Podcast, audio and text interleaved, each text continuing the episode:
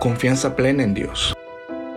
Bendito el varón que confía en Jehová y cuya confianza es Jehová, porque será como el árbol plantado junto a las aguas, que junto a la corriente echará sus raíces y no verá cuando viene el calor, sino que su hoja estará verde y en el año de sequía no se fatigará ni dejará de dar frutos. Jeremías 17, 7 y 8. Todas las relaciones necesitan un grado de confianza. El matrimonio, las amistades, incluso las empresas y sus negocios. Pero, ¿en qué se basa la confianza? La confianza se basa en cuánto conocemos a la otra persona. Puede pensar en alguien en quien usted confía, padres, sus hermanos, o tal vez alguna compañía que usted crea que es confiable. Como discípulos de Jesucristo, debemos aprender a confiar en Dios. La principal razón por la que debemos confiar en Dios es que Él es digno de nuestra confianza.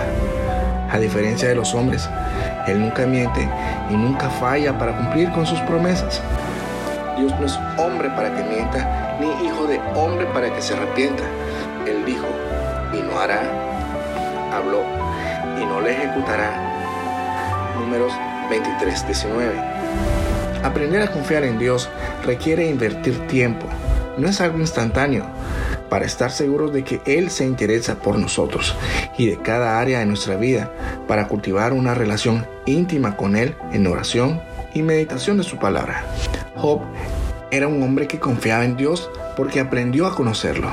Respondió Job a Jehová y dijo, yo conozco que todo lo puedes y que no hay pensamiento que se esconda de ti.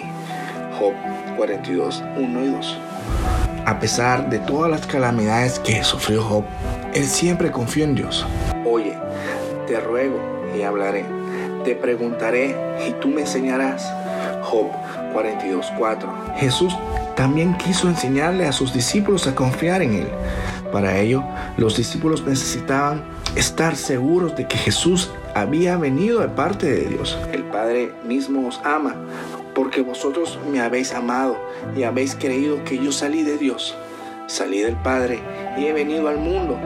Otra vez dejo el mundo y voy al Padre.